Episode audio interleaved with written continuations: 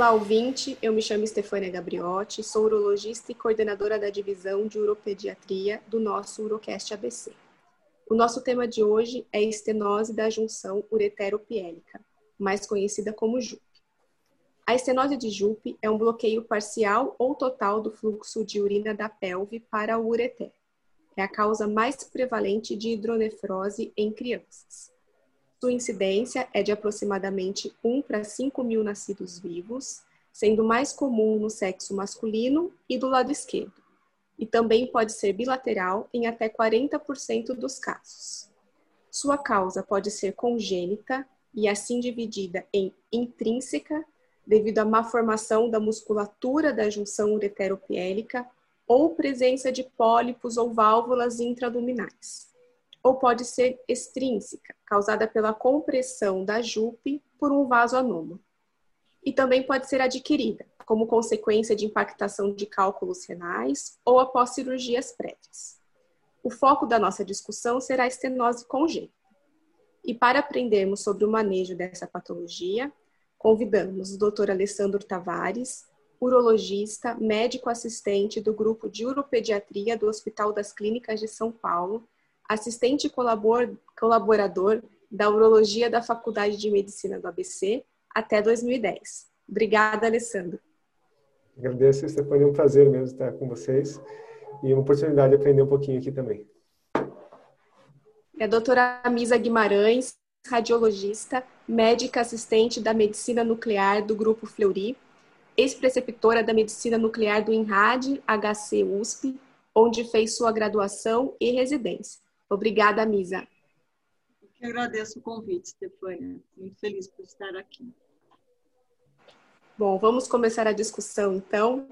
Alessandro, quando nós devemos desconfiar da existência dessa doença nos nossos pacientes? Então, é, como eu penso, assim, é, é, o sistema urogenital em, em, em recém-nascido é muito dinâmico, é diferente né, de um, de uma criança maior, ele está em constante mudança. É, são, a gente sabe que 50% das alterações é, congênitas são no sistema geniturinário por conta de, da complexidade da formação, né? De, são, são geralmente estruturas tubulares muito delicadas e, e pode haver é, obstrução em múltiplos pontos nesse ureter. Então, é muito comum a gente ter alterações de imagem nesse, nesses, nesses recém-nascidos ou lactentes. É, isso é dinâmico. É, então, existem basicamente dois, três sistemas mais comuns de, de, imagem que a gente utiliza para graduar essas, essas alterações morfológicas e correlacionar com chance de ter uropatias. Né? O, acho que um dos mais popularizados é uma medida isolada da diâmetro anteroposterior da pelve. Então, isso é uma medida fácil, que é um número só, é, é unidimensional. Né? É, o problema disso é que é, não está muito padronizado é, nos radiologistas, principalmente quem não faz só criança, como medir esse diâmetro anteroposterior da pelve. Tem uma, uma, uma definição, mas que nem todo radiologista é, observa. Quer dizer, tem que ser um, um, um, corte transverso, tem que ser dentro do... A medida tem que ser o maior diâmetro, mas é, limitado pelo parênquima renal. É, e muitas vezes a gente vê que essa medida é feita em lugares totalmente inapropriados. É, essa medida aí, os, os critérios de cutoff são meio subjetivos, mas é, a gente tem um cutoff vegetação, um cutoff para terceiro trimestre e um cutoff para pós-natal. Então, essa é uma medida mais rápida de a gente fazer uma avaliação inicial. Uh, eu utilizo uh, de uma chance maior de, de, de ter patologia é, acima de, de, de 10 milímetros no terceiro trimestre ou acima de 15 é, ao nascimento é, um pouquinho mais, saindo de uma dimensão para mais dimensões, você pode ter é, a classificação da Sociedade de Urologia Fetal, que, tem, que gradua basicamente as hidronefroses em quatro graus. Ela tem mais dimensões do que só a medida do diâmetro posterior da pelve, então ela, ela basicamente é, avalia dilatação de pelve, dilatação de cálices e atrofia de parênquima e é bastante fácil, mnemônica, assim, qualquer residente acho que consegue reproduzir esse, esse grau de, essa classificação, mas ela também tem um grau de subjetividade. Para tirar um pouquinho dessa subjetividade, tem uma classificação nova que foi é, padronizada por alguns grupos, que também tenta tirar um pouquinho dessa subjetividade, tenta, tenta padronizar bastante a, a técnica. Ela utiliza uma, uma mescla de de, do diâmetro anteroposterior da pelve, só que ela padroniza como, como é feita essa medida do, do diâmetro anteroposterior da pelve. É, utiliza também as medidas de pelve, é, cálices centrais, cálices periféricos, é, parênquima, é, ecogenicidade do parênquima, sinais de displasia. São seis pontos, né? É, classificação UTD, né? De, é, do inglês é Urinary Tract Dilation. E são seis pontos. O primeiro ponto é o diâmetro da pelve, o segundo, cálice menor, depois cálices maiores, é, é, ecogenicidade, e também avalia duas coisas que não tem na classificação na classificação da Sociedade Fetal de Urologia, que são rotação de ureter, que é importantíssimo a gente saber se tem ou não, e patologias da bexiga. Então, é, uma, é, é mais difícil porque é, mais complexo, né, você classificar, mas ela é mais padronizável. Então, se tiver um bom radiologista, é, vai ter menos variabilidade entre esses é, dois observadores. Então, são, são medidas morfológicas aí que a gente consegue usar para extrapolar se, tem, se pode ter uma patologia obstrutiva ou não. Então, é, esse é o pulo do gato. É a pergunta de milhão de dólares é saber o que alteração morfológica é, tem é, repercussão funcional aí, né? E a Misa, lógico, vai falar da, dos métodos de, de radiologia intervencionista, de radiologia é, medicina nuclear, que tem, tem um papel importantíssimo aí, clássico no, no, no diagnóstico e manejo desses pacientes. Aí, vamos, vamos chegar nos exames e vamos pedir muitas orientações para a doutora Misa. É, como você já falou, Ale, é, avaliar ureter, avaliar bexiga é bastante importante, né? E a gente sabe que que a estenose de Jupe pode ter outras malformações associadas também, né? Refluxo, displasia renal e outras mais. Então, no, numa avaliação inicial desses pacientes, chegam no seu consultório, é, quais orientações que você dá para os cuidadores é, e quais você pode citar já no início? então, é, continuando naquela aquela filosofia de que é um, um, sistema muito dinâmico, né? No primeiro ano de vida, no, no final de gestação, no, no, primeiro ano de vida, é um sistema muito dinâmico que muda. Então, a gente vai tomando decisões sempre baseado mais numa um filme do que numa uma fotografia estática. É, é, é, a primeira coisa, assim, o, o, o, diagnóstico pode criar ansiedade nos pais, costuma gerar, né? Às vezes a gente, em vez de estar tá, é, trazendo benefício, a gente está criando, às vezes, uma ansiedade desnecessária. Então, é, nossa ideia é ponderar isso com, com os pais, é, tentar tirar um pouquinho desse, desse grau de, de preocupação é, excessiva, porque uma parte grande desses, desses pacientes que têm alteração de, de exame, que foram diagnosticados, no, no, maior parte das vezes, no ultrassom obstétrico, é, são de fases transitórias, transientes, a, o, o, feto vai, o sistema vai amadurecer, a, a dinâmica de urina vai mudar também e esses, esses pacientes tendem a, melhorar rapidamente. Uh, então, é, é, basicamente explicar que, que tem essa dinâmica, que acho que eles é, têm uma chance grande de, de resolver espontaneamente e que as decisões sobre como seguir e como intervir, elas vão variar de acordo com, com, com a evolução aí, dinâmica do, dos exames e clinicamente. Né? A maior parte desses pacientes são assintomáticos, né? E nosso objetivo é prevenir, prevenir complicações como as infecções, como pilar de função renal, né? progressão da, da dilatação. E, e hipertensão, que é mais, é mais rara, né? mas são, são as coisas que a gente tem que é, ficar atento no segmento. Legal. E então você começa solicitando um ultrassom para fazer esse segmento da parte dinâmica, né, do, do amadurecimento do trato urinário. E se esse ultrassom mantiver hidronefrose, qual o próximo passo na sua avaliação? Tá. Ah, pontos importantes sobre ultrassom, então, assim, a criança vai nascer, tem uma, tem uma é, hidronefrose no, no, no ultrassom obstétrico, é, é, os pais provavelmente vão querer sair do, da maternidade com, com diagnóstico.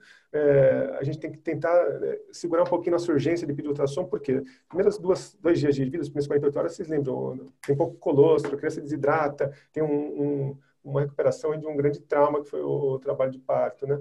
E a criança está desidratada e qualquer ultrassom que foi feito nessa, nessa, nessa, nas primeiras 48 horas vai ter uma subestimativa aí do, do, do, grau real de dilatação. É lógico que em alguns casos a gente, em fases graves ou suspeita principalmente de válvula direta posterior, que é uma patologia que a gente precisa ter um diagnóstico mais, mais precoce, a gente faz, acaba fazendo precoce. Mas na maior parte das vezes a gente pode esperar uma semaninha para fazer o primeiro ultrassom.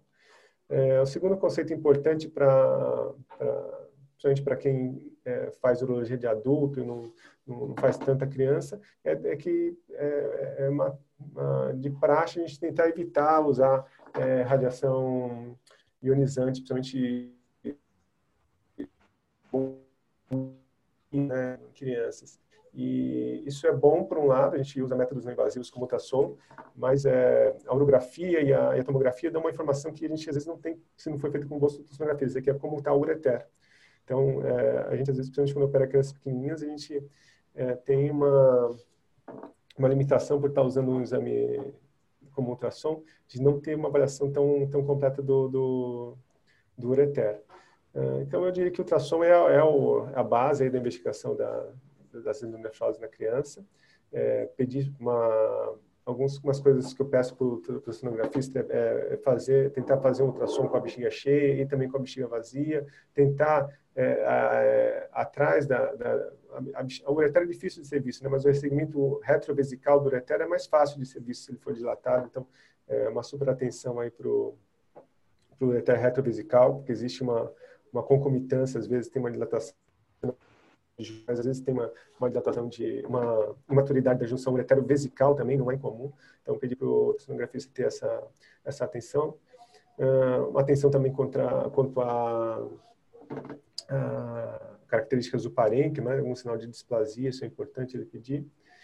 E esse seria o primeiro exame que eu acho que pode ser feito logo na primeira semana de vida e de acordo com o grau de dilatação a gente define um protocolo de segmento. Se for uma dilatação é, leve, é, a gente pode seguir esse paciente com, com, com meses de, de, de intervalo. Se for uma dilatação muito importante, é, algumas vezes raras, tem indicação de uma peloplastia no período neonatal, que a gente vê cada vez menos, é, mas algumas vezes a gente pode seguir esses pacientes, mesmo com dilatações é, grau 4, e, mas com, com um período muito menor. A gente vai seguir, de duas em duas semanas, ou no máximo de quatro em quatro semanas. Então, o ultrassom seria primeiro, é, exames de é, tomografia excretora e, e, tomografia, como eu falei, a gente está abandonando mais recentemente, mas no passado foram bem importantes. Uh, a cistografia miccional, eu acho que tem uma indicação importante aí, quando uma endometriose é, mais importante, com alteração vesical em menino, que a gente pode suspeitar de válvula. Eu acho que aí a preocupação nem é tanto refluxo, mas válvula, que é uma patologia que a gente tem que ter um diagnóstico mais, mais precoce. E a suspeita de refluxo é, pode acontecer é, associada, mas a gente tem que é, é, estratificar os pacientes que realmente precisam para descartar refluxo, os pacientes que já tiveram infecção prévia. Eu diria que os pacientes que têm infecção prévia talvez tenham indicação de fazer uretroscopia miccional, sim. Legal. É, em relação a, por exemplo, antibiótico terapia, né, profilática, que é uhum. super controverso aí, assim, algumas pessoas usam, outras não usam. A gente sabe que para o refluxo tem as suas indicações já padronizadas. Para a estenose de Jupe, né, como sua principal suspeita diagnóstica, você deixa antibiótico profilático? É um tema super controverso mesmo. É, eu lembro isso, a primeira revisão que eu fiz faz uns 10 anos atrás, tinha dois estudos muito parecidos, exatamente o mesmo design. Um estudo coreano que assumia que a chance desses pacientes terem sinais de Jupe isolada é, terem é, pielonefrite, ela chegava a 30%, e isso justificava o fato deles é, se beneficiarem de, de antibiótico Um estudo americano que tentou replicar o mesmo, mesmo, mesmo raciocínio, mas que notou que a chance de, de, de pielonefrite nesses pacientes com estenose de jupe isolada era 10 vezes menor, 3%. Uh, eu tenho um, um, a chance de ter um, um, contato bom com, com um brasileiro que mora na Luiz Braga, e ele está próximo a Toronto, numa universidade que, tá, que faz muito medicina baseada em evidência. Então, é, é, o, é o, berço de onde é, se desenvolveu as metodologias para revisões sistemáticas, meta-análises. E ele, é, a última vez que eu conversei com ele, uns cinco anos atrás, ele estava fazendo um estudo é, piloto é, justamente com esses pacientes sem refluxo, então o refluxo era um critério de exclusão, com hidronefroses é, antinatais. E o resultado desse estudo piloto mostrou que hidronefroses de alto grau é, em meninas ou em meninos não circuncisados é, provavelmente se beneficiam de, de, de, de apesar mesmo mesmo não tendo refluxo, né? Então, o racional é isso. O que, que aumenta a de ter benefício nessas crianças?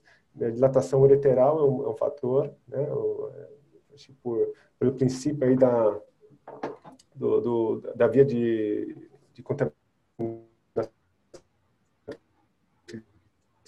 ser ascendente, né? Os pacientes de dilatação ureteral têm, têm maior chance, e da de alto grau também, e meninas, né? Meninas têm mais chance, ou os meninos não circuncisados, que, pra, que no Brasil, a maioria, a gente faz pouca circuncisão no Natal. Então, acho que talvez, é, não tem mais resposta definitiva, mas na prática a gente a gente está autorizado a fazer profilaxia em, em condições de nefroses muito importantes, maciças aí. E em que momento você pede o DMSA, se pede, ou e o DTPA para eventualmente confirmar a obstrução do rim? É, Dona Misa, é, depois me, me corrija se eu estiver errado, mas é, é, eu diria que a partir de, de, de 30 dias é, é, a gente tem algum grau de maturidade para ter uma definição boa aí com, com medicina nuclear. É, o que eu queria falar é que o ideal seria em torno de uns dois meses, mas a partir de 30 dias a gente consegue já fazer o exame. Vai ter um pouquinho menos de fração de excitação do traçador, então eu vou ter um pouco mais de material passeando em volta do rim, é, mas ele não chega a atrapalhar completamente a, a avaliação. Dá para fazer a partir de 30 dias. E risco de reação alérgica, assim, é praticamente zero. Eu, mais de 20 anos que eu faço esse exame, nunca tive nenhuma criança com reação alérgica. E faço assim todo dia.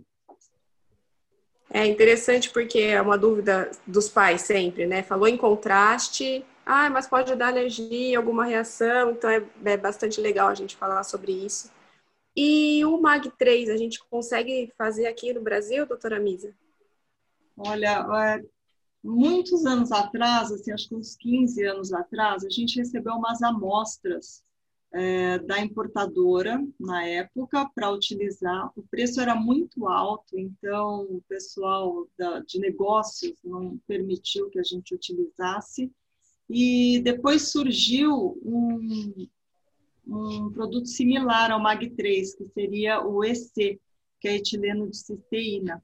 É, ele se comporta muito parecido, ele tem secreção tubular, funciona também para o estudo renal dinâmico e tem uma fração de extração muito parecida com o do MAG3, às vezes até um pouquinho mais.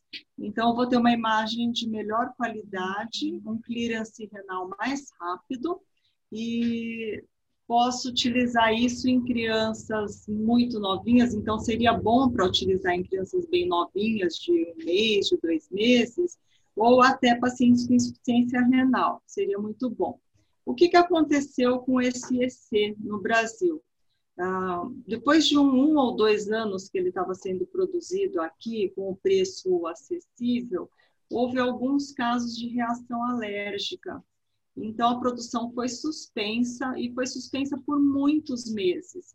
é, até eles fazerem vários estudos para dizer que não ia causar reação e fazer estudos é, para melhorar a qualidade, para não ter mais reação e tudo mais. E quando voltaram a pôr no mercado, aí todo mundo já tinha voltado a usar o DTPA e, e acabou não voltando a comprar esse EC. É, e mesmo porque na literatura, a maioria dos dados que a gente tem de parâmetros de normalidade, são, a maioria são baseados nos estudos com DTPA. É, mas, assim, eu, eu, gostava muito das imagens do, do EC, que seriam MAG3-like aqui no Brasil. Eram muito bonitas.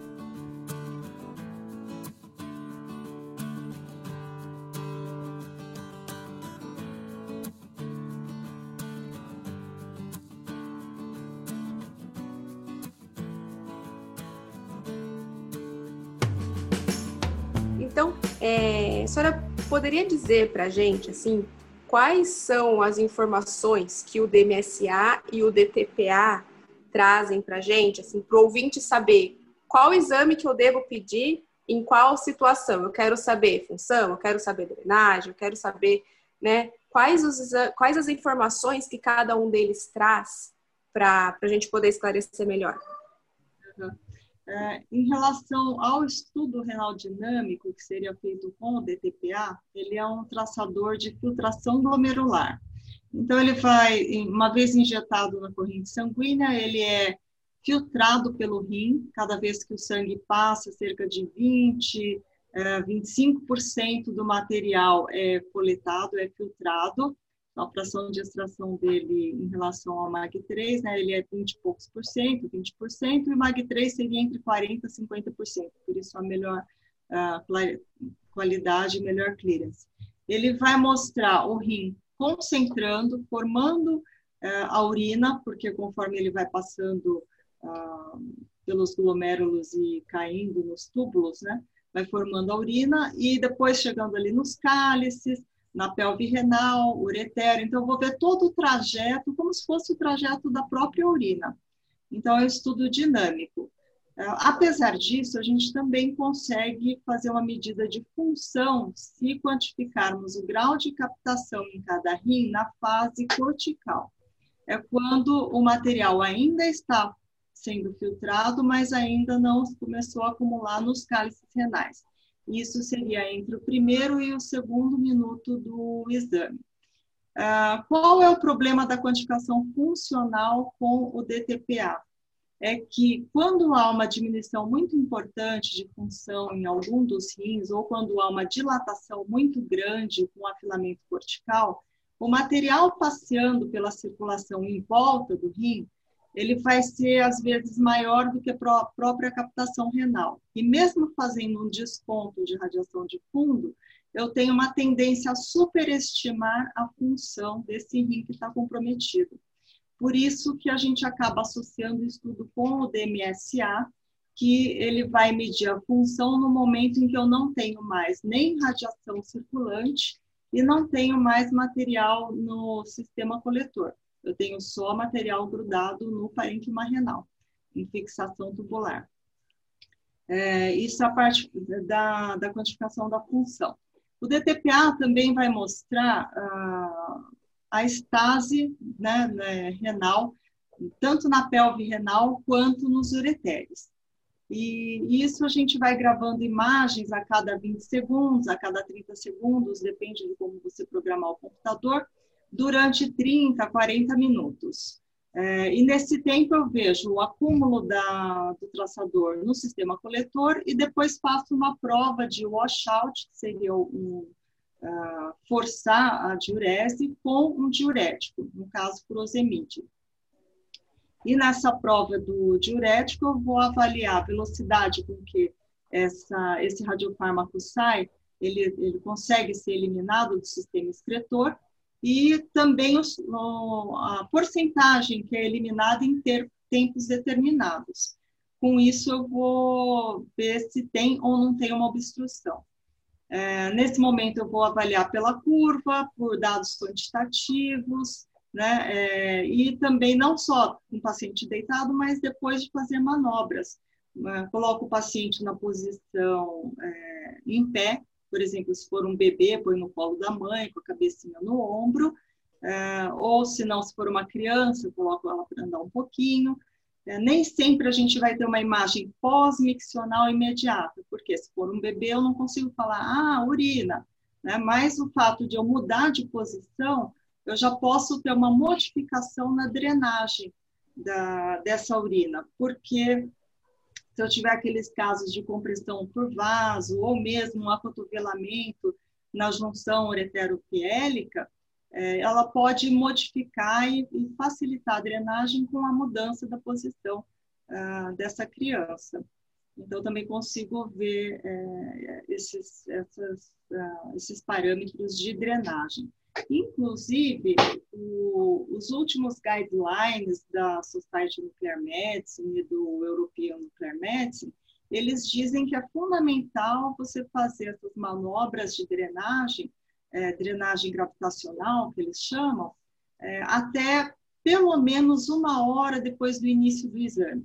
Então, eu injeto material, isso é considerado o início, e depois é, gravo por 30, 40 minutos e depois faço manobras até completar uma hora após a injeção do traçador, para ter certeza de que eu tive ou não tive uh, uma drenagem satisfatória.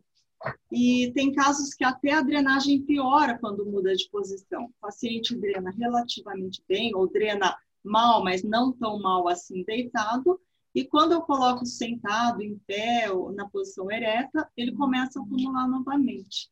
Tive um caso essa semana de um garoto assim, né, que ele, inclusive, começou a ter uma pequena perda funcional e provavelmente pelo tempo que ele passa em pé ou sentado é muito grande, né, ao longo do, de todo o dia. E a gente vê que a imagem após 30 minutos sentado vai estar pior do que a imagem que ele acabou de fazer a fase dinâmica. Uh, o que mais que posso? Bom, não sei, talvez tenha esquecido de algum dos detalhes, vocês podem me lembrar. É, o cuidado em relação ao diurético, né? A gente vê muitos, muitos lugares que, que injetam o diurético juntamente com, com o marcador, né? E a gente acredita que a melhor maneira é injetar o diurético após a injeção do marcador, pelo menos 10 minutos, né? Qual o cuidado que tem que ter com o diurético, Misa? Bom, o ideal, isso inclusive está nos guidelines. Eu fico até muito feliz porque é, quando eu leio esses guidelines mais recentes, eu vejo que a minha experiência dos últimos 25 anos é, me mostraram exatamente o que eles estão concluindo e publicando agora, né? O ideal para injetar o diurético é quando você já tem material suficiente na, no sistema coletor para fazer uma prova de washout. Então, fica ruim se eu injetar o diurético quando eu não tenho ali nenhum material ainda. É lógico que a gente pode é, inferir que se eu tenho um retardo tão absurdo que eu não consigo concentrar material na pelve suficiente é, 15, 20 minutos depois, é porque eu devo ter uma obstrução muito grave, né? Mas o ideal seria eu esperar coletar uma quantidade razoável de material e aí eu injeto diurético para ter o que ver, é, o que quantificar. Porque se eu for quantificar a velocidade de esvaziamento ou a porcentagem de esvaziamento, eu tenho que ter um inicial, e esse inicial precisa ser uma coisa é, significativa, né? não adianta eu ter pouco. Por isso que alguns falam, ah, injetei no 20, injetei no 30, injetei no 10. É, o, o, que injeta no zero, acho que é o pior de todos, porque você nem começou a concentrar ainda e já está querendo fazer a prova de washout. Tem que ter alguma concentração razoável. Antigamente, é, quando, uns 8, 10 anos atrás, antes de eu ir para o Fleury, quando eu, eu, era da Unidade Radiológica Paulista, é, a gente fazia uma prova um pouco mais longa. O que, que é mais, não necessariamente mais longa, mas assim, podendo ser mais longa. A gente esperava em todos os pacientes, fazia já, programava um, uns 60 minutos de fase dinâmica, mas não necessariamente ia usar tudo. E aí, no momento em que achava que tinha uma quantidade boa de material na pelve, injetava-se o diurético. Depois adquiria mais 15 a 20 minutos para ver o resultado. Só que no Fleury, é, houve uma necessidade de padronização por conta dos horários de exame, porque ah, se você vai ficar é, é, individualizando para cada paciente, você vai atrasar a rotina e tudo mais. Então, eu consegui é, só negociar com eles aquelas imagens das manobras pós fase dinâmica. Eu falo, tudo bem, você não vai me dar uma fase dinâmica muito longa, mas eu preciso de todas as manobras. Então, eu consegui estender o exame para uma hora, em vez de fazer só aquela meia hora que eles estavam acostumados a fazer antes. Mas é, é isso, o diurético tem que ser Ah, e para criança, o padronizado seria 1 miligrama por quilo de peso, até 20 miligramas, Porém, tem que se ver o grau de hidratação da criança. Se eu não consigo uma boa hidratação, é meio arriscado eu dar um miligrama por quilo. Eu posso provocar uma desidratação, uma hipotensão.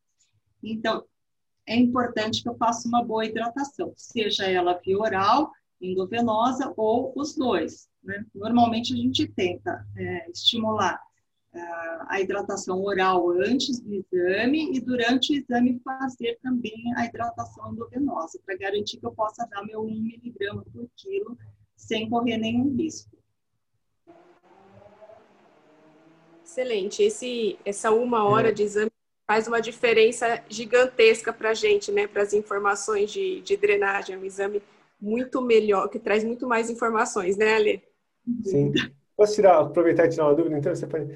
É, Misa, quando você faz então essa, essa aquisição após as manobras, é, pós-micção também, às vezes, né, que vocês fazem, é, isso é uma avaliação só é, qualitativa, assim, nas imagens, porque não aparece, não, a, a curva acaba, né, com...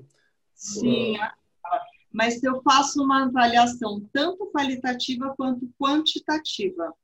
Qualitativa, eu coloco os tempos principais do exame. Normalmente, eu coloco a fase dinâmica a cada cinco minutos e depois coloco a, as imagens de manobra.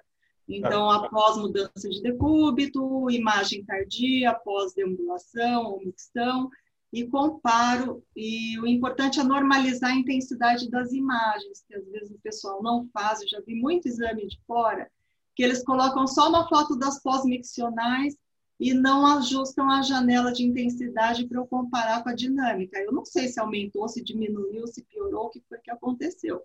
Tá. Então, eu preciso normalizar as janelas de intensidade de cor e ver se está diminuindo ou aumentando a intensidade da, da captação tá. no sistema coletor. É, também faço uma avaliação quantitativa, então desenho áreas de interesse no sistema coletor, é, se for a, a, estenose de junção ureteropiélica só no sistema pelocalicial, se for a, a, da JUV, omega ureter, faço a área de interesse até lá embaixo e faço a quantificação de quanto drenou. E quanto drenou é importante correlacionar com o pico de contagens no sistema coletor. Então, não necessariamente no momento do diurético, porque eu posso ter um pico de contagens antes ou após o diurético também.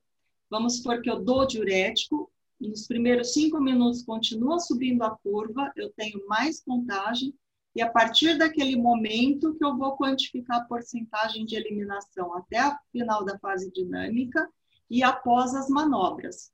Então, se drenou 15%, 20%, até 40%, a gente considera como padrão obstrutivo. E o que é padrão obstrutivo para a gente? Não quer dizer que fechou totalmente, toda obstrução é parcial, senão o rim morre.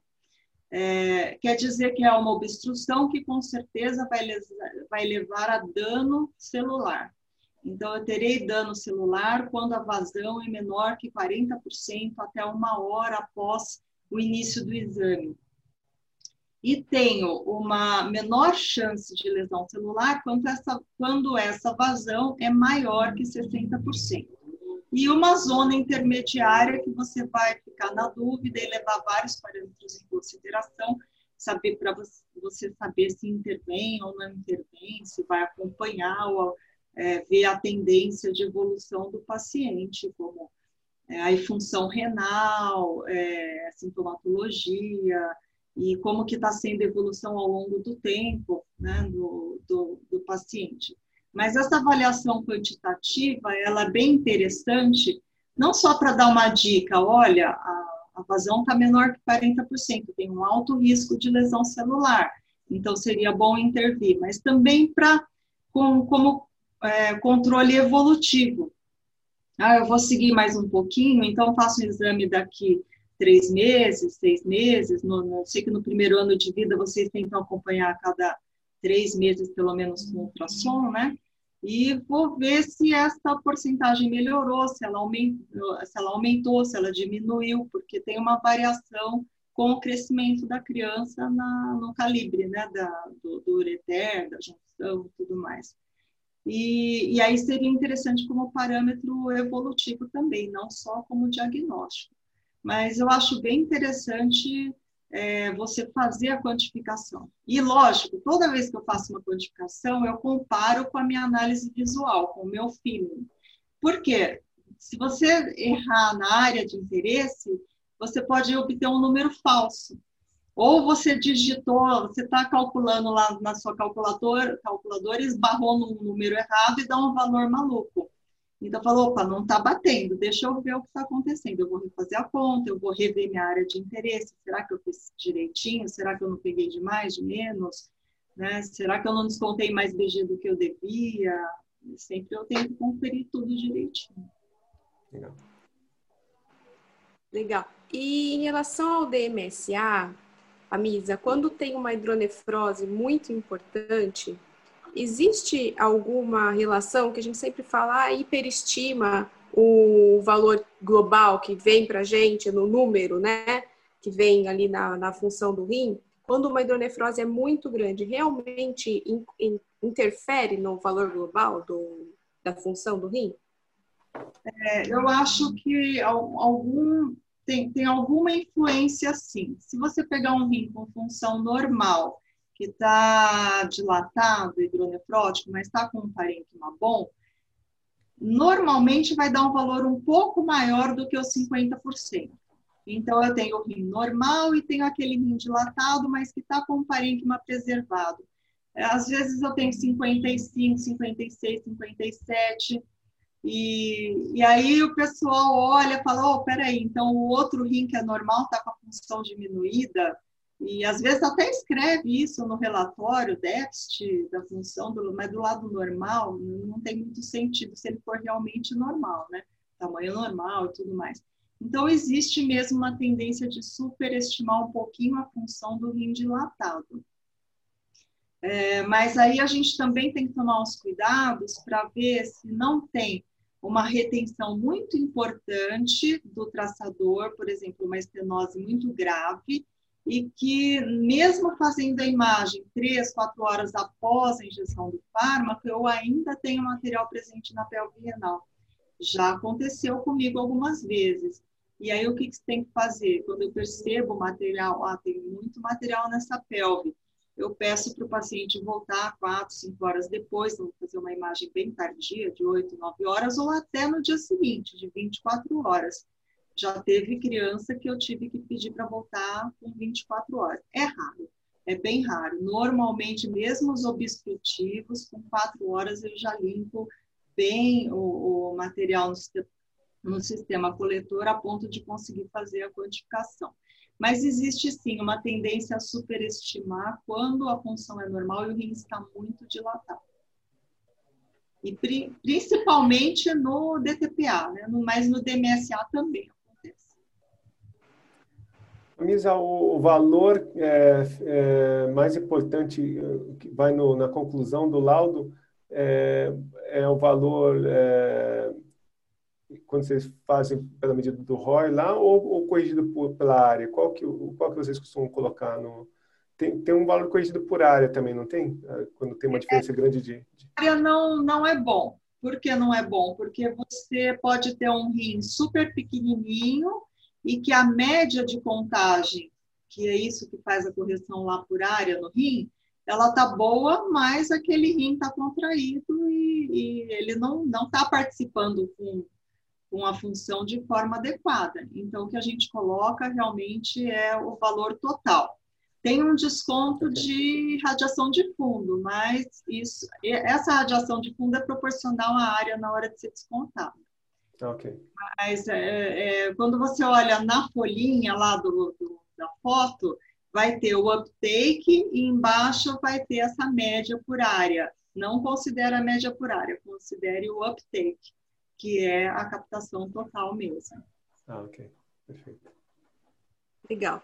E uma pergunta que eu até já fiz para você nos bastidores, eu vou fazer aqui para a gente tentar esclarecer, é que eu acho que é uma dúvida, uma dúvida não, é a ambição de, de quem pega os exames de tentar ver quanto da participação da função no exame que não tem o programa que consegue diferenciar o córtex exclusivamente para gente, né? na, quando a gente pega um exame que mostra a função global né, do rim, quanto que é apenas quanto que é apenas córtex ali, né? Se a gente conseguiria com o exame que nós temos em mãos, mostrando a, a função global e o ultrassom, né? Com grau de hidronefrose e um parênquima, a espessura do parênquima e a hidronefrose mostrando pra gente, né? na sua experiência, existe alguma correlação de tamanho de hidronefrose, espessura de parênquima e função apenas de córtex, que a gente possa olhar e falar, acho que esse córtex é tantas por tanto de função comparado à hidronefrose? Existe isso na sua experiência? Você conseguiu perceber? Porque a gente, muitos exames que vêm para a gente não vêm com a função do córtex separada, né?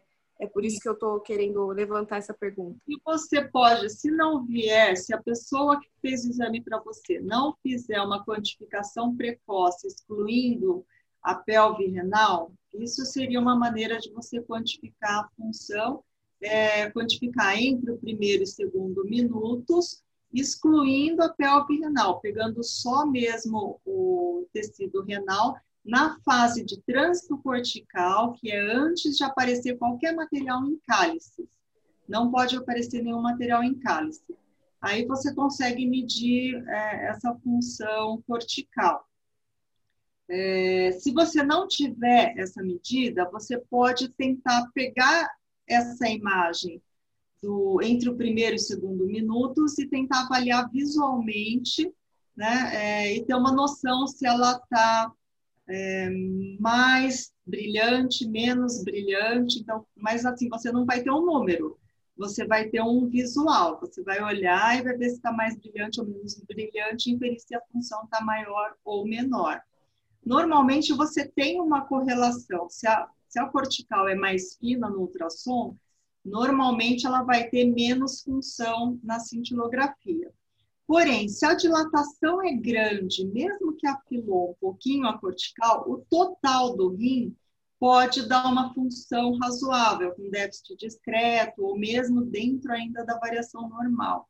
Porque pode ser que ela afilou por conta da dilatação, mas ela ainda consegue filtrar. Então, pode acontecer isso. É, não, esses são os casos que fogem um pouco da regra. Lógico que a, a, a correlação direta é a filocortical perdeu função. E também tem os casos que ainda não afilou cortical e que perdeu função por aumento da pressão. Normalmente são os casos de aumento mais é, agudos, né?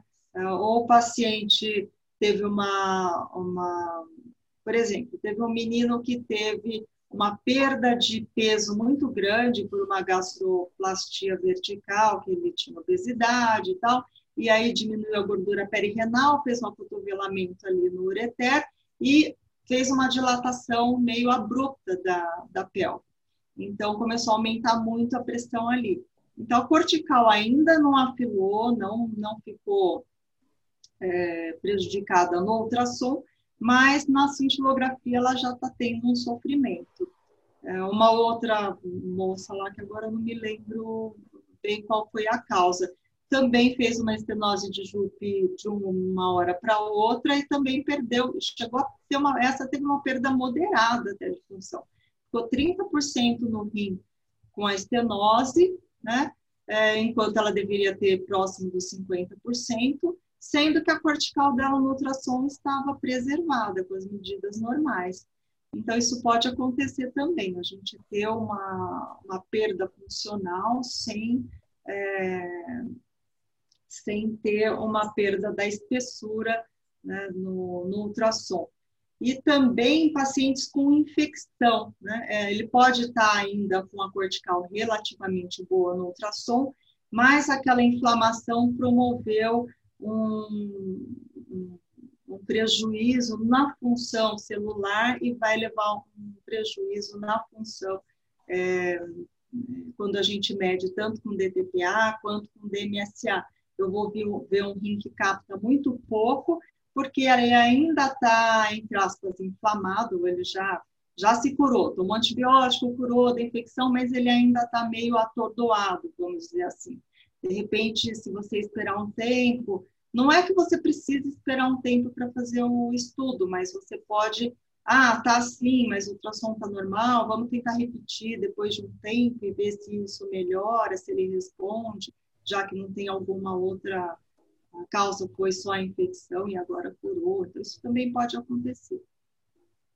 Era essa a resposta? É, era, era. Porque a gente sempre tenta é, alguma maneira de inferir qual é a, qual é a função do córtex, né, com maneiras indiretas, porque às vezes o, o, o exame de cintilografia tem algumas falhas, mas a gente dá para perceber que não é um, um assunto tão simples assim, tão preto no branco, né? Tem muitas variáveis.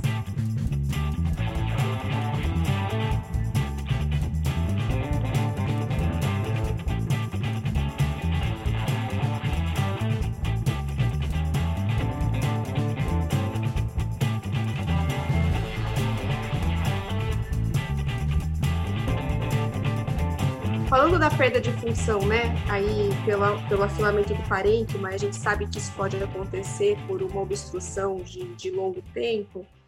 É, como você faz o segmento dessas crianças? É, quando já tem o diagnóstico, tem um, tem um DMCA, tem um DTPA mostrando que ainda tem uma função adequada para segmento, né?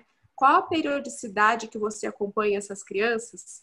E quais exames que você repete é, em determinados tempos?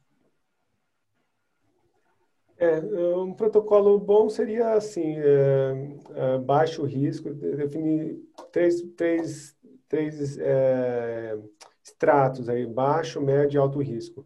Acho que o baixo risco a gente, a gente poderia fazer a cada três meses um segmento é, médio risco a cada dois meses no primeiro ano de vida e alto risco a cada, é, cada às vezes até a cada é, duas, duas a quatro semanas. E esse alto risco são pacientes às vezes até com atrofia de parênquima que você é, é, pouca gente seguiria, mas assim o estudo clássico que, que definiu a possibilidade de seguir pacientes do, do COF, ele, ele seguia inclusive esses pacientes com nefrose com atrofia de parênquima, já, e a gente tem alguns casos lá no HC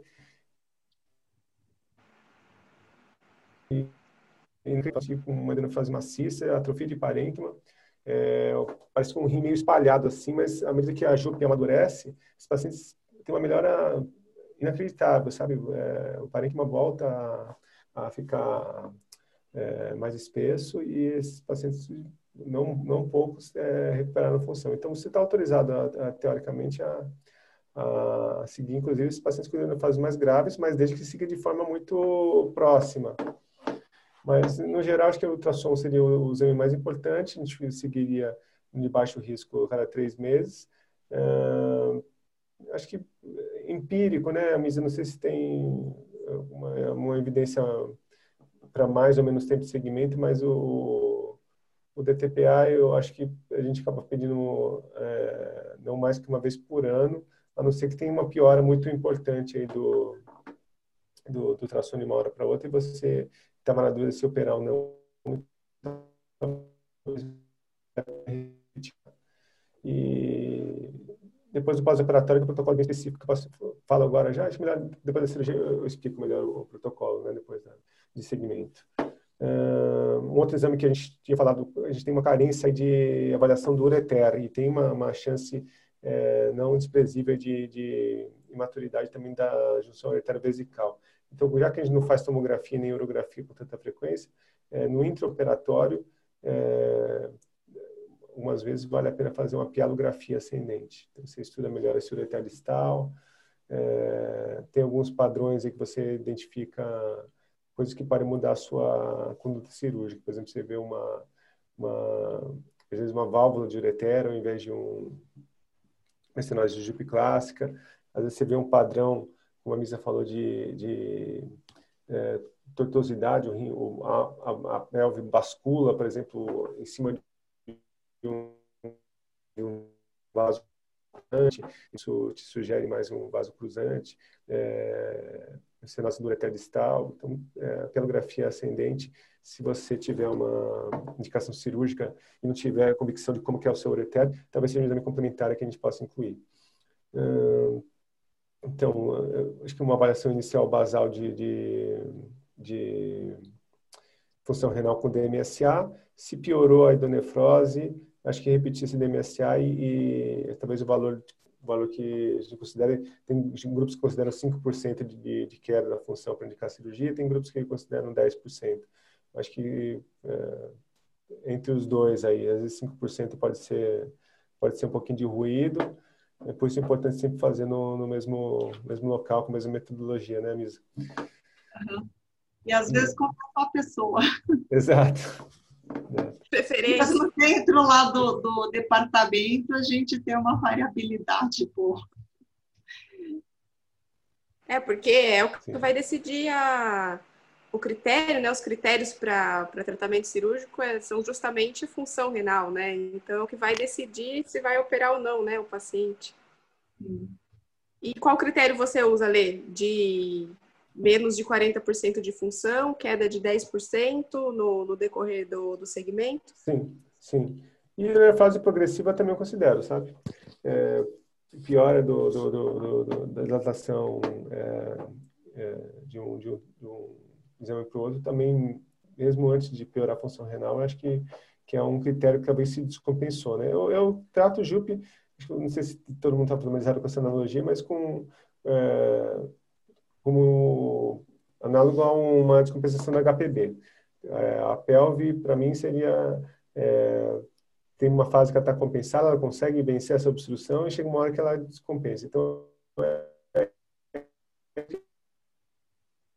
conseguindo, está compensada, está conseguindo vencer a obstrução, está melhorando a dilatação, melhorando a função renal preservada, a gente segue. Começou a, a descompensar, piorou a dilatação, piorou a função renal, é, a tendência disso é deteriorar e a gente, a gente tem que ser mais proativo aí para reverter essas, essas mudanças. Então, os meus principais critérios são esses. É, pacientes mais, mais velhos é, que têm dor, dor é, característica, acho que tem uma indicação formal, complicações tipo pielonefrite, cálculos, hipertensão e, e piora, e os, as indicações mais comuns, na verdade, são pacientes assintomáticos que são é, piora da hidronefrose ou, ou piora da função renal. Perfeito. Bom, é, a cirurgia pieloplastia, né, desmembrada, é a mais, mais preconizada, mais usada. É, eu acho que podemos falar um pouco da cirurgia, eu acho que não tem muito muito que discutir de técnica cirúrgica, né, mas pode ser aberta, pode ser laparoscópica, pode ser robótica atualmente, né? Mas o que você teria, o que você teria para falar da, da pieloplastia ou alguma outra técnica, eventualmente, sei lá, uma uretrotomia interna, a gente não, não usa, né? Mas comenta um pouquinho aí para a gente ali.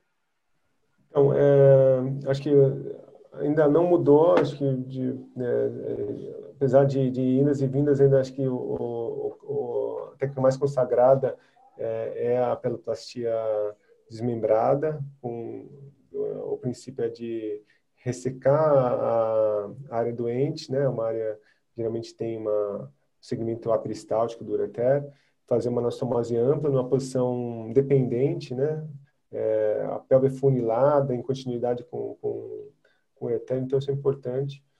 Uh, isso é reprodutível tanto por via aberta quanto por via laparoscópica ou robótica. O princípio existe uma tendência na, na, fase inicial da laparoscopia de a gente ser mais econômico em, em ressecar pelve, né?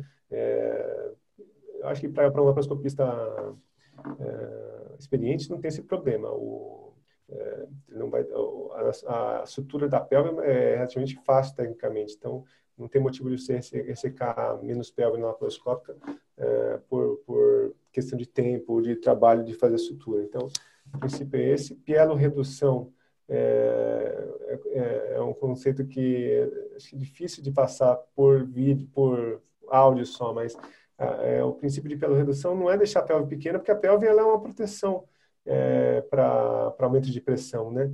Acho que a pelve é importante. O princípio da, da redução é manter, é, é, criar uma pelve que tem um, um aspecto afunilado e, e, fazer uma anassomose numa posição dependente, mais baixa. Então, esse é o princípio de evitar cotovelamento é, nisso, que acontece isso, às vezes pacientes com sobrecarga hídrica, eles, eles basculam a pelve, a pelve bascula em, em pontos de entrada mais redundante, isso que cria obstrução, e a obstrução é intermitente por esse motivo. Então, nosso objetivo é criar uma, uma pelve de aspecto bem afunilado, para que esses, esses, essas redundâncias não criem mecanismos de báscula, que são, que são os motivos de desencadear obstruções agudas. Então, pela redução é importante, mas é, é, tanto por via laparoscópica aberta, o princípio tem que ser o mesmo, não de diminuir a pelve por si, mas de criar uma pelve afunilada. É, algumas coisas importantes são via de acesso posterior, anterior, né, é, reta peritoneoscópica ou, ou trans, trans, ah, trans, trans, transperitoneal. A questão toda é, é a, a, uma, uma via elegante é fazer por via posterior, teoricamente você não secciona músculo, né? você entra no, no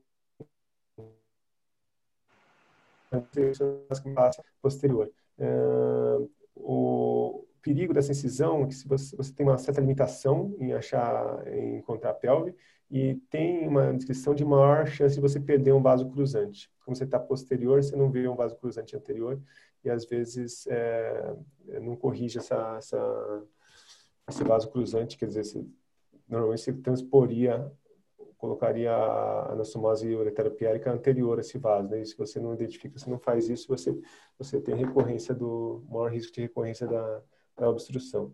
Então essa é uma questão contra a via, contra a via. Eu em particular não, não simpatizo muito com, com a via posterior. É, eu faço uma incisão é, subcostal, transversa, eu acho que essa decisão dá mais mobilidade, maior versatilidade. Em crianças pequenininhas eu faço isso, até pelo menos até seis, nove meses. É, parece um consenso aí de que é, não tem muita vantagem na a rede abdominal dessas crianças é, é bem delgada, quer dizer, se recuperam bem, e ao mesmo tempo a gente consegue, com uma incisão pequena, ter um acesso bom. Então, a gente faz uma lobotomia é, próxima da 12 segunda costela, um pouquinho na frente ou embaixo, é, talvez até a pelografia, nesses casos, se a gente tem uma pélvica não muito tão dilatada, ajude a gente a planejar melhor a incisão. E é, a gente tem um acesso bom aí à, JUP, consegue identificar melhor os vasos cruzantes se houver, transpor. Hum, é, passagem do J tranquila, e eu, a gente consegue nessas crianças que têm uma musculatura bem delgada, a gente é, é secciona a aponeurose e divulsiona a musculatura, quer dizer, não é um grande, uma grande diferença em questão de dor. E, tem, e, e a gente tem observado que, a, apesar de ser mais escondida a, a posterior, eu tenho visto mais é, cicatriz hipertrófica na região do dorso, a pele é um pouquinho mais espessa lá, tende a fazer uma cicatriz um pouco mais feia lateral, onde a pele é mais fininha, tende a ser uma cicatriz melhor. Então, também, do ponto de vista estético, apesar de ser uma cicatriz mais visível para o paciente, costuma ser uma cicatriz é, é, mais, mais fininha, né? E crianças acima de, de seis meses, nove meses, é, já tem uma, talvez uma vantagem fazer a laparoscopia. É, a gente tem material bem delicado para essas crianças, né? portagem de 3 milímetros, com porta-agulhas que comportam fio é, seis zeros. E eu acho que dá para fazer uma coisa muito parecida com o que faria na aberta, com, com benefício. É, a robótica, em particular, eu tenho muito pouca experiência com robótica em criança. É, acredito que a anassomose deve ser mais fácil, mas tem um problema de tempo de docagem, talvez, talvez é, é, em termos de tempo cirúrgico, talvez, não compensa, é um custo um pouquinho maior. Os trocates são de 8 milímetros, não são de, de 3, como a gente usa, que do ponto de vista cosmético, não dá para dizer que é melhor. E em crianças pequenas, é, tem que ver se não vai ter um problema de, de, de clash dos braços, né? Porque a gente é, vai ter um, uma proximidade um pouquinho maior. Uh, não acredito que a via seja uma grande discussão, mas uh, acho que o, o, o, importante é ter essa noção de que para a cirurgia primária, a desmembrada é, é, resolve 99% dos casos e tem uns melhores resultados.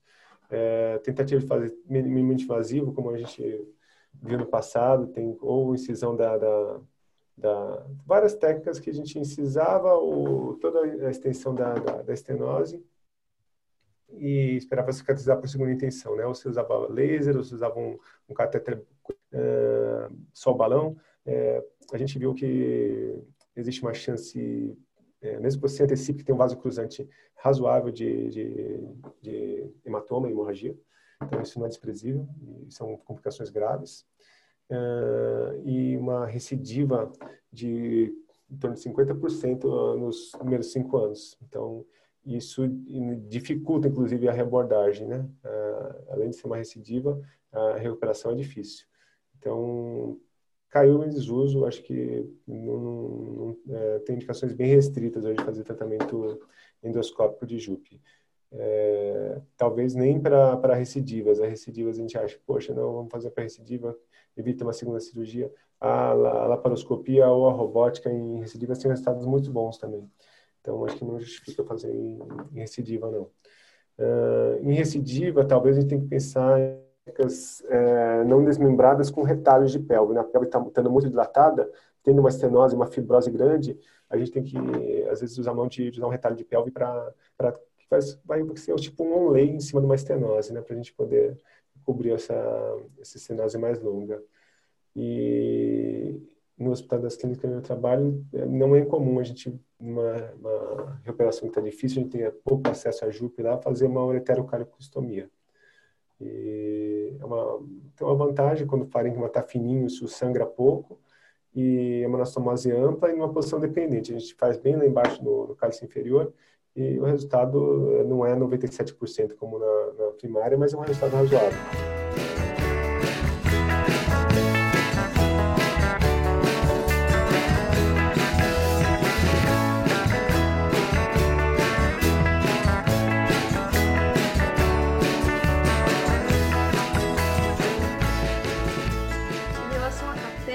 Você sempre deixa duplo J?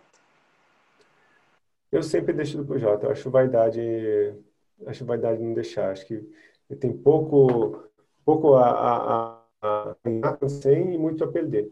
Então, eu sempre penso nessa questão de pode ficar bem? Pode. Tem gente que, que olha na somose, depois a gente faz em pontos separados, deixa sem cateter, sem sonda, dá alta no mesmo dia. Pode fazer? Pode, mas o downside disso, assim, quando tem uma complicação, acho que é, anula todo o benefício que você teve com os, com os com os pacientes que você é, não teve intercorrência. Então, eu sempre deixo duplo J. É, tem uma questão de. Tem que ser duplo J mesmo, né? Antigamente a gente é, tem dificuldade técnica, às vezes não conseguia duplo J e deixava uma pielostomia. A pielostomia tem vários problemas. Ela, ela entope, é, a, a drenagem do, da sondinha que a gente deixa como, como pielostomia ela é muito pior que a do duplo J. O duplo J é hidrofílico, ele é multiperfurado, ele tem uma luz maior proporcionalmente do que uma sonda uretral que tem uma parede muito grossa, né? É, essa sonda uretral, é, se a gente for esterilizada pela pelve, pela ostomia, ela, ela pode, uh, deslocar. Uh, já aconteceu de quebrar, ficar dentro do corpo estranho do paciente, quer dizer, tem inúmeras, uh, inúmeras complicações. Então, sempre duplo J vai ter situações que você não vai conseguir passar do J porque não anteviu e tem uma, uma, uma maturidade da, da, da Juve, o projeto não desce para a bexiga. E nessas situações, é, a mensagem que eu tenho é não deixe uma, uma nefrostomia que não seja transanostomótica. É, isso quase invariavelmente vai levar a, a fibrose, uma, uma, uma secundária. Não, não tendo fluxo, uma anastomose seca lá é perigosíssima, do ponto de vista de, de reestenose. Então, se for deixar, faça uma nefrostomia, mas com um stent transanastomótico e, de preferência, o duplo J mesmo. No exterior, é, existe a possibilidade de você de, é, deixar um catéter que chama catéter nefroureteral. É um duplo J que tem uma extensão pelo parênquima e pela pele. Né? Então, qual é a vantagem disso? São várias. Né? Primeiro, você, em intenção muito pequena, você evita uma cirurgia endoscópica, não vou anestesia para tirar. Você tira sublateralmente, é, externamente. É, a segunda, se você precisar, tiver alguma dúvida, isso é raro, mas se quiser fazer uma pelografia descendente, você pode fazer pelo, pelo catéter. É, e a terceira, você pode usar numa situação em que você não conseguiu né, transpor a, a, a junção uretero-vesical. Então, tem essas vantagens todas aí, o cateter nefro Até a gente consegue, em medidas, em condições excepcionais, aí, é importar, acho que a Cook é, tem um cateter desse, mas é muito raro. Uh, quanto a catéter, é importante ter, isso a gente aprendeu com o professor Amilcar, né? O, esses pacientes pequenininhos aí, é, a juve é imatura, difícil é, passar e ela entra em espasmo se a gente, se a gente manipula e não consegue passar um fio guia mais fininho, um fio guia 0,18, 0,20 e um catéter três frente. Né? É, geralmente catéter três frente passa. A gente usa geralmente o 4.7, né? o três frente. Mesmo nessas, nessas juves imaturas passa. É, e algumas vezes que não passam, a alternativa seria você fazer é, fazer retrógrado, né? Fazer de baixo para cima, que geralmente é mais fácil. Legal. Posso fazer uma pergunta? Claro. É, quando, às vezes a gente recebe alguma criança assim que está é, tá com um quadro obstrutivo e o urologista resolve tentar dilatar é, com o duplo J e deixa, vamos supor, dois meses com o duplo J para ver se forma, se, se cicatriza na, com aquele calibre para dilatar a, a, passagem, dilatar a, a jupe ou, ou, sei lá, algum segmento do ureter que esteja estenosado. E, e você faz isso sem ter feito antes a peloplastia ou isso é feito quando já fez a peloplastia e não quer reoperar? Quando que, que usa o catéter para tentar dilatar? Não é muito ortodoxo, Misa. Eu vejo isso em duas situações é, específicas. Tem uma situação que é, antigamente operava, o paciente melhorava inicialmente e depois piorava. E a hipótese para essa piora é de um twist Talvez na hora de, de, de, de, de fazer a anastomose não estava bem alinhado, o ureter foi, foi estruturado meio torcido e talvez quando, não, quando foi é, restenose por um twist, o, o duplo J ajude a, a, resolver isso aqui. Então, é meio anedótico, mas eu lembro de um ou dois casos que, que com o duplo J a dilatação melhorou ou a angulação do, a angulação do ureter, é, a rotação delta e a, e a dona resolveu, mesmo sem o duplo J. Então, essa é uma coisa anedótica, mas que a gente pode lembrar, se suspeitar de um twist, de uma torção do ureter. E outra coisa são pacientes que têm é, hidronefrose de padrão é, duvidoso, não, não claramente obstrutivo, mas que tem dor, que tem dor é, importante. E daí tem, tem controvérsia, mas a possibilidade de colocar um duplo J para ver se os sintomas melhoram com o duplo J, eles se, se reproduzem quando tira o duplo J é, apesar do duplo J também dar alguns sintomas, se ficar bem nítido que, que os sintomas são, são relacionados ao período que está sendo o duplo J, talvez seja uma indicação boa de, de usar. Mas o duplo J para tratar a junção de a absorção de Jupe é muito limitado, mesmo com uma dilatação com balão ou incisando com, com, com catéter, com eletrodo, como a gente falou, é muito limitado. O, o, as situações específicas a gente pode pensar em projeto assim. Ok, obrigado. Obrigado, obrigado pela pergunta, foi ótima. E aí no segmento pós-operatório ali que você ia comentar anteriormente, né? Qual o seu seu protocolo aí de, de exames e periodicidade de ver os pacientes? Tá.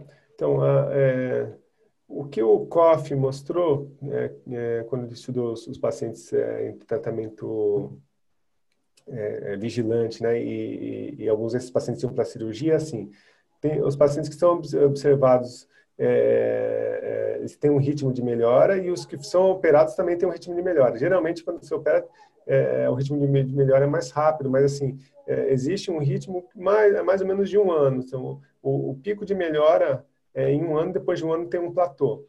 Então, o que a gente avisa para a mãe é que a melhora de imagem tem um período de readaptação e a melhora é progressiva nesse primeiro ano pós-cirúrgico. É, o que eu faço na prática é a gente faz um ultrassom é, precoce com o duplo J, que é o nosso basal. Com o duplo J a gente espera que tenha uma, uma, uma drenagem, seja uma drenagem ótima, né? Quando tira o duplo J, em torno de três meses pós-operatório, a gente, quer dizer, tira o duplo J com quatro a seis semanas, com três meses mais ou menos de pós-operatório, a gente faz um ultrassom que tem que estar igual ou melhor que o, quando estava com o duplo J. Piorou, é um sinal de que talvez é, não esteja super desobstruído. E estando indo bem, esse de com três meses a gente repete com seis, com nove meses a gente faz um ultrassom e já faço, eu costumo pedir um DTPA entre nove meses e um, e um ano de, de, de pós-operatório e uso esse, esse DTPA para comparar com, com o pré-operatório. Por isso, eu acho que é, mesmo com, com piora de, da hidronefrose só, mesmo sem piora de função, eu peço um DTPA sempre que vale a pena para a gente ter um, um, um parâmetro de comparação para e pós, né? E depois desse um ano de vida, faço um com nove meses, o DTPA, um ano ultrassom, depois o segundo ano de seis, seis meses, o terceiro ano é, o terceiro ano também de seis, seis meses, e geralmente depois de três anos anual, até o quinto ano de, de, de pós-operatório, sendo que é muito raro aí reobstrução depois de três anos de, de segmento. É interessante a gente ver que o ultrassom, às vezes, quando, quando não faz a redução da pelve, né, mesmo que não haja um acotovelamento, o sistema coletor fica um pouquinho frouxo, né, pela é. dilatação prévia e acaba que se você fizer tem uma drenagem, tá? Não está acumulando, mas ainda sempre tem uma pequena dilatação. E quando faz o DTPA, eventualmente a drenagem demora um pouco mais, né, Misa? Você consegue ver nesses pós-operatórios é, alguns que cujo, cujo a drenagem é efetiva, mas é um pouquinho mais lenta? É, bom, aí vai depender do caso de como estava antes, como estava depois, mas de qualquer forma, é, o fato dela estar tá mais lenta pode ser só por causa da pelve mais dilatada mesmo, porque vai demorar um tempo até encher essa pelve e depois ter uma pressão suficiente para começar a drenar. É, então, a gente vai chamar o, o, padrão de hipotônico, não obstrutivo, que é uma pelve dilatada, é, que não está sob alta pressão e ela drena assim que você dá um aporte de volume maior. Pode ser só por hidratação ou hidratação e diurético também. Né? Mas isso tudo é através da quantificação, o quanto eu tenho de material antes e depois da prova do diurético e manobras.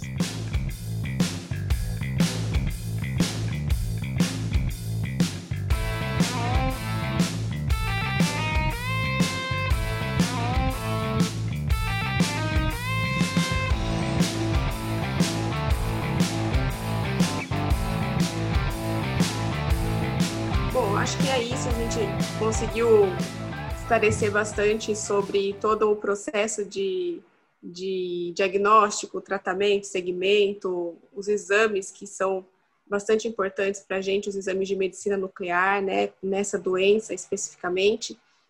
Então, eu gostaria de agradecer mais uma vez a presença de vocês, de ter sido tão interessante assim, tão esclarecedor. Se vocês quiserem se tiver alguma outra colocação para fazer, fiquem à vontade, que o espaço agora é de vocês. Obrigada.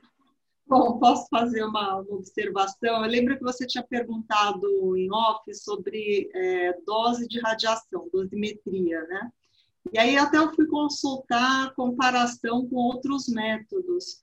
Um estudo renal, tanto dinâmico quanto DTPA, ou quanto o DMSA, que é o estático, vai ter uma dosimetria similar a um raio-x de abdômen simples, é, que é em torno de 1 milisievert. Enquanto que uma tomografia de abdômen são 10 vezes esse valor. Então, a dosimetria da tomografia é 10 vezes mais. E a urografia fica em torno de umas 5 a 6 vezes mais é, esse valor de radiação, de dose de radiação no paciente. Então, acaba sendo um método bem seguro, embora a gente administre um radiofármaco é, que vai ficar por algumas horas no corpo do paciente, se você somar toda a radiação que esse paciente recebe, é o equivalente a ele fazer um, uma radiografia de abdômen simples. Então, é bem pouca, tanto é que a gente acompanha o exame ao lado da criança, tem uso de avental de chumbo. Uh, imagina que a gente faz assim vários exames por semana e se a gente ficasse se expondo a, a uma radiação excessiva, estava todo mundo com leucemia né, na, na nossa área. Então, é realmente uma dose muito baixinha, bem segura, os pais podem ficar tranquilos, não precisam já tive uma mãe que enfiou na cabeça que era radioativo, não quis fazer de jeito nenhum, mas assim, é, é, a gente explicando que é igual um raio de abdômen, acho que dá bastante segurança para os pais, né, de que não vai irradiar muito a criança. Em relação à ressonância, só uma coisa, a ressonância faz um estudo dinâmico bem bacana, mas é necessário sedação. E sedação abaixo de dois anos é muito arriscado. No Fleury, os anestesistas não fazem é, sedação abaixo de dois anos, encaminha para ambiente, uh, ambiente hospitalar. Não fazemos mesmo, né? De preferência, é, a, gente não faz em ninguém sedação nos, nos nossos hemogramos. É, a ressonância, ela traz, uma, traz informações de drenagem também e de anatomia, né? Então, é um exame ah. interessante para a gente conseguir é, as informações simultâneas num exame só, né? Mas tem, a, tem essas questões, né? Sedação é um exame que é mais caro e tem, tem uma, não tem a radiação também da tomografia, tem essa vantagem, mas é um exame ainda que a gente não usa tanto, né? A, a ressonância funcional como o DMSA e o DTPA, né? Que são os, os padrões ouros, assim, da, desse, da, da investigação da estenose, né, de Ju. Então, Eu uso ali. É, ressonância ainda não, é, é, depende de software também. Eu lembro que estavam começando a disponibilizar no, no Einstein o, o software para medida quantitativa né, do, do, na, na, na. Eu acho que é, com o exame da misa tão bem feito assim, a gente não, não, não não se preocupa muito. Não, não precisa sedar a criança. O máximo que vai acontecer, e, ela vai chorar um pouco. E a maioria das vezes, depois que pega a veia, a criança calma, a gente coloca um, desenho animado no, no, celular, no iPad, e aí ela fica distraída e acaba fazendo tranquilamente. Dá, dá para levar. Isso é um bom truque. Legal. Stefania, super obrigado pelo convite. Para mim foi uma, uma, honra, um prazer, super é, aproveitou, proveitoso a conversa. A mensagem que queria deixar é assim: é, Treinado de Jupe é um tema super importante em teologia. A gente tem o privilégio de ter uma, um, um, tratamento que ele é padronizável e tem resultados consistentes. É, não é à toa que a gente fala que é, uma chance de 95, 97% de sucesso no, no, num procedimento que é raro em outros procedimentos, outras cirurgias, a chave está em fazer a indicação correta. Então, treinamento técnico, os residentes têm que ter um treinamento em saber fazer uma indicação precisa e fazer um segmento adequado também, porque é, definir definir sucesso depende daquilo que você falou. É, essas pelvis são, são mais flácidas, mesmo desobstruídas, elas têm um componente morfológico aí que a gente tem que ir acompanhando. E por isso é super importante é, fazer um diagnóstico, segmento e ter uma interface com outras especialidades para poder oferecer o melhor para esses pacientes. Perfeito. Então, obrigada mais uma vez. Boa noite para vocês. Boa noite, obrigada. Boa noite, obrigado.